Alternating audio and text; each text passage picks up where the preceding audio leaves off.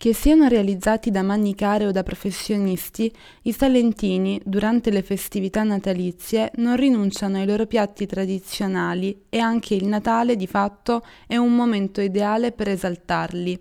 A differenziare la tavola degli italiani, imbandita con pandori e panettoni, in più quella dei salentini propone dolci simbolici del Natale locale, come purce druzzi, carteggiate, pasta di mandorle, mustazzoli, oltre che le buonissime pittule calde.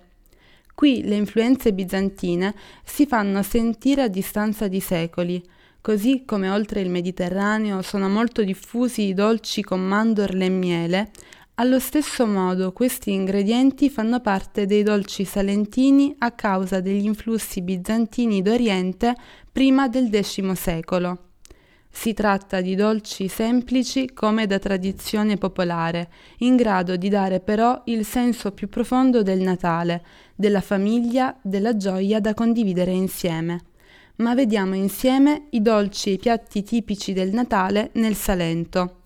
I purcedruzzi sono delle piccole palline di pasta dolce, fritta fino a diventare croccante, fatte passare nel miele e infine messe le une sopra le altre completando il tutto con condimenti vari come cannella, pinoli, mandorle, noccioline o altro.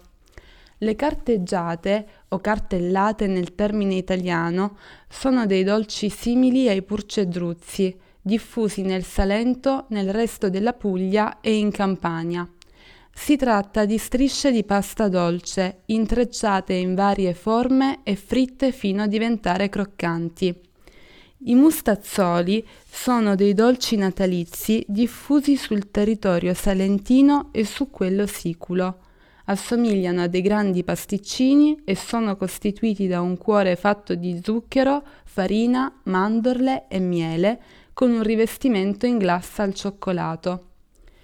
Il pesce di pasta di mandorle è un dolce a forma di pesce realizzato solo nel periodo natalizio, ma che viene modellato anche in altre forme in base al periodo dell'anno, ad esempio a forma di agnello nel tempo pasquale.